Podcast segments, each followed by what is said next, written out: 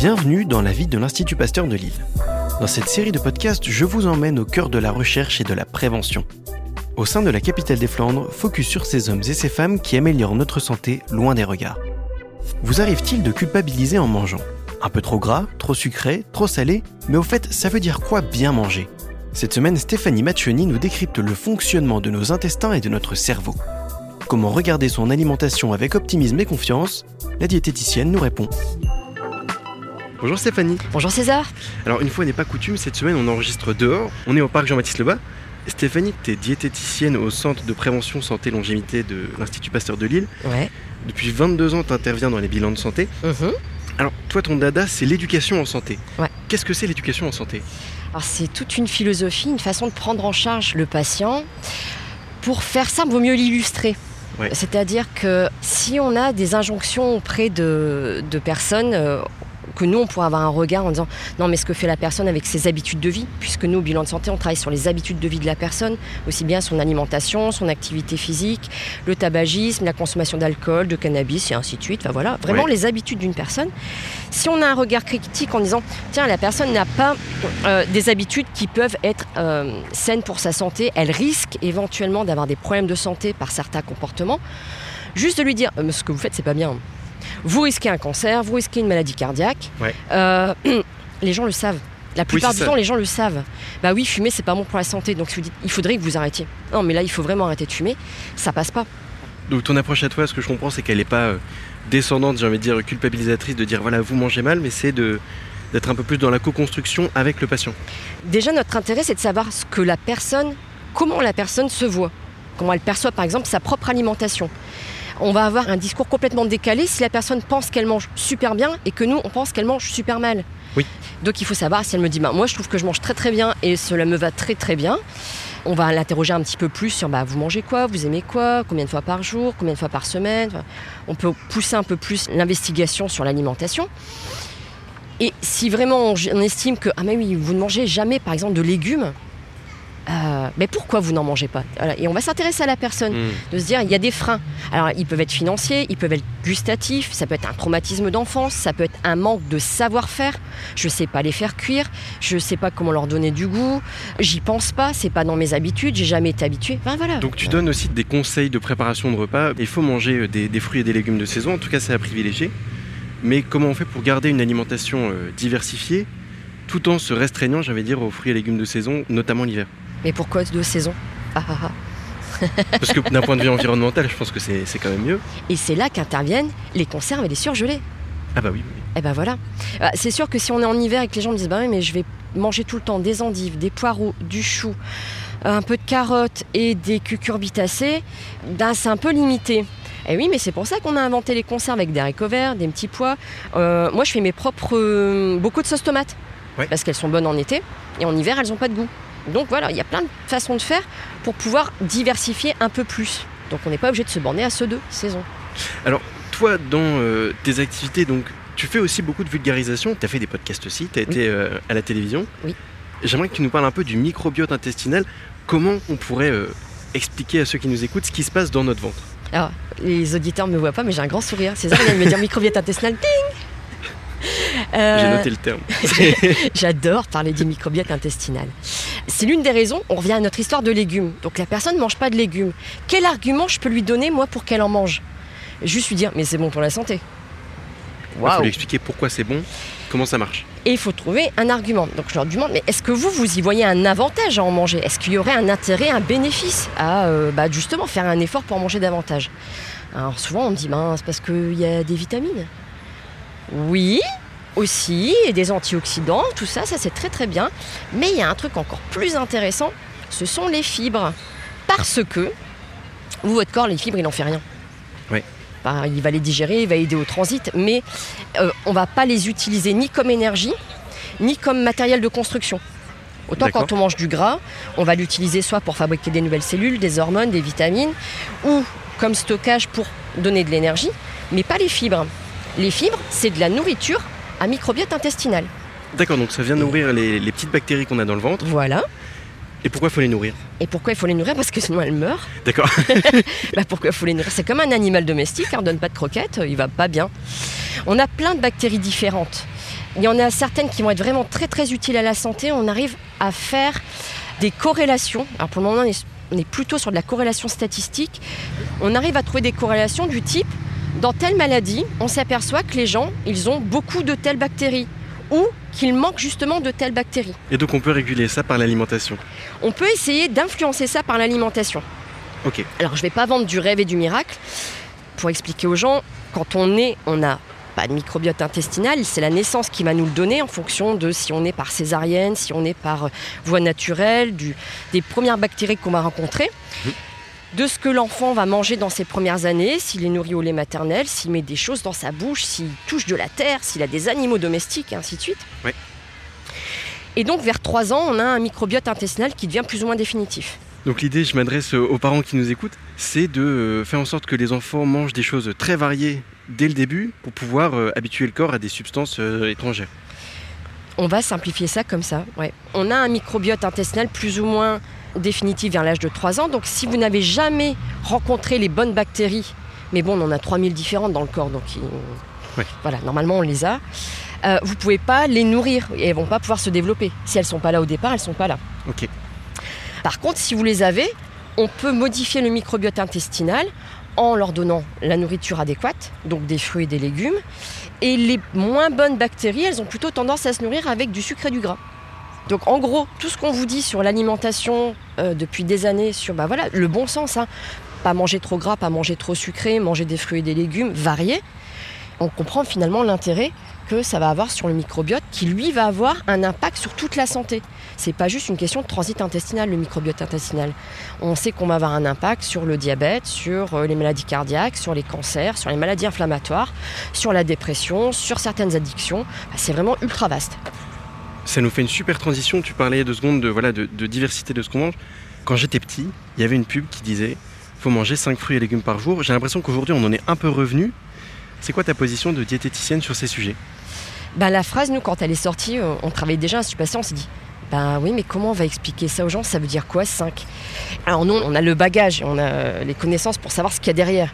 En gros, il fallait en manger 500 grammes par jour. D'accord. Ce qui sous-entendait qu'un fruit ou un légume, ça pèse 100 grammes. Oui, alors bon, une cerise, un melon. Voilà, c'est ce que j'allais dire. Voilà, on a des grosses différences. Et on s'en sert encore de cette phrase auprès des populations qu'on reçoit en éducation à la santé. On fait parfois des groupes, des ateliers avec des gens. Et on leur pose la question, pour vous, elle veut dire quoi cette phrase? Et là, souvent on dit, il y a une définition par individu. Une interprétation. Et c'est super intéressant. On va revenir dessus en disant Bah oui, mais alors vous vous dites fruits et légumes, fruits ou légumes, 5, mais 5 petits, 5 portions, c'est quoi une portion? Et on y va sur ce qu'ils ont compris. Et à la fin, finalement, je leur dis Mais pourquoi il faudrait en manger déjà? On travaille voilà, sur la santé. Ok, et on revient euh, sur ce qu'on disait juste avant et sur le microbiote. Euh. Par exemple, le microbiote, par exemple, les antioxydants tout ce qui est colorant dans les fruits et les légumes. Alors, colorant naturel, le rouge de la tomate, le vert du haricot vert, ce qu'on appelle les chlorophylles, le lycopène, ça, c'est important pour le corps d'avoir ces colorants C'est des antioxydants, ça empêche les cellules de vieillir trop vite. D'accord, ok. Et c'est des colorants qui sont naturels, hein, ah bah oui, du coup, oui, voilà. On les a pas rajoutés dans la tomate, normalement.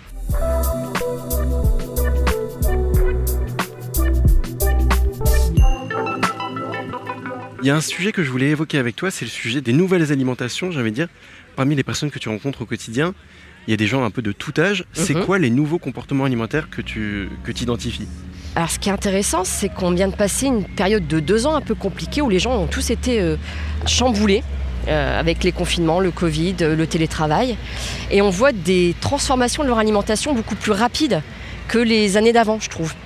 C'est-à-dire? Ils ont eu un changement forcé. Par exemple, les gens qui se sont retrouvés en télétravail du jour au lendemain alors qu'ils étaient à la cantine ou au restaurant, ils ont dû adapter une nouvelle alimentation. Faire leur repas du midi qui avant n'était pas dans leurs habitudes. Voilà. Et euh, un renouveau du coup vers la cuisine fait maison parce qu'ils ont été obligés, ils ont eu un peu plus de temps, un moment on va dire d'acclimatation ou d'adaptation, et ils ont gardé certaines, pour nous, ce qu'on dirait bonnes habitudes. Et il n'y a pas eu le développement des mauvaises habitudes, le snacking, j'ai envie de dire, le fait de grignoter beaucoup plus parce qu'on est chez soi et que le biscuit il est juste à côté Il y a de ça aussi.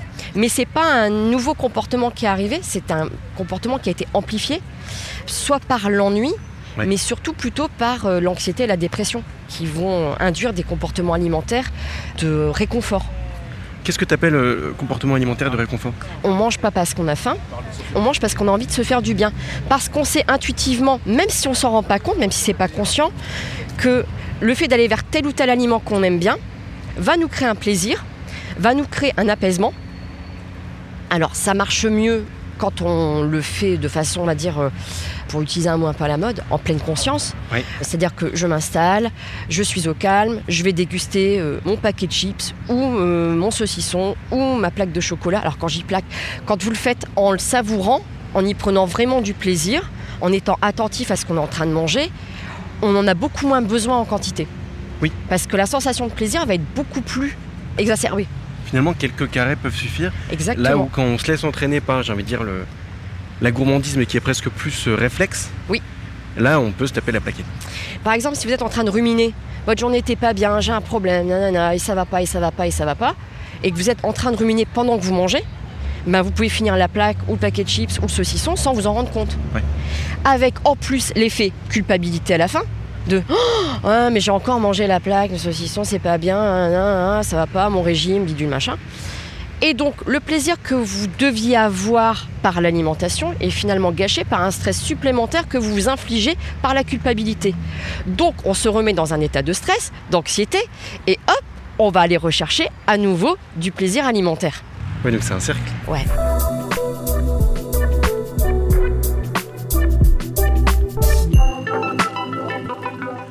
Avant qu'on arrive à la conclusion euh, de cet épisode, je voulais te poser une dernière question. Je suis moi-même un très grand consommateur de café, j'en prends, euh, je pense, trop. Quand on travaille en bureau, on peut avoir tendance à voilà, ingurgiter des tasses et des tasses et des tasses. C'est quoi la bonne quantité de café par jour pour une personne? Il n'y a pas. Il n'y a pas de norme. Et pourquoi? Vous allez lire plein de choses. Hein. 4 tasses, 6 tasses, 3 tasses. Déjà, la tasse, c'est pas une unité de mesure. Oui, oui parce Ah, qu'il y a on des n'a pas tous les mêmes tasses. Là, voilà. Donc déjà, de 1. De 2, on n'a pas tous le même café. Le Robusta a deux fois plus de caféine que l'Arabica. D'accord.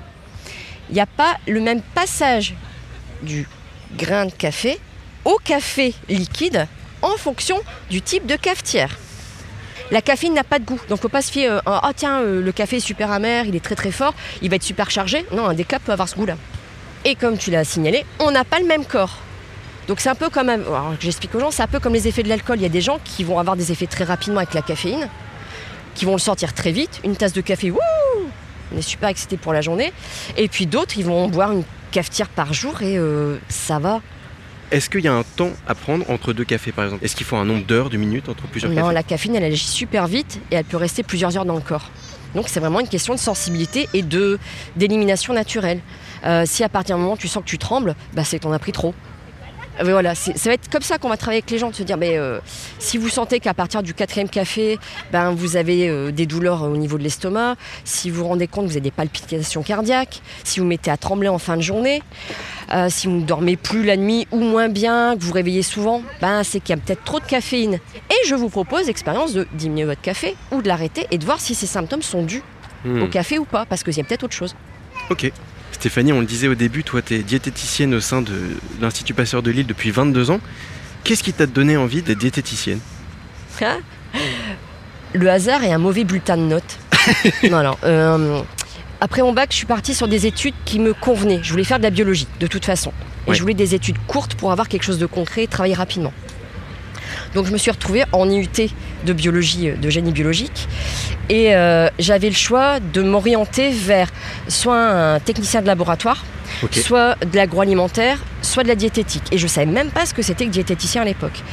Et donc euh, j'étais pas assez bonne pour être prise en agroalimentaire parce qu'il fallait être super bon en maths. Et non, j'y arrivais pas. Ouais. Les analyses médicales, j'en avais déjà fait un peu en stage et je voulais pas être enfermée dans un laboratoire tout le temps. Je voulais être avec des gens et rester diététique. Et là, j'ai appris que si on choisissait cette option-là, on avait des cours de cuisine.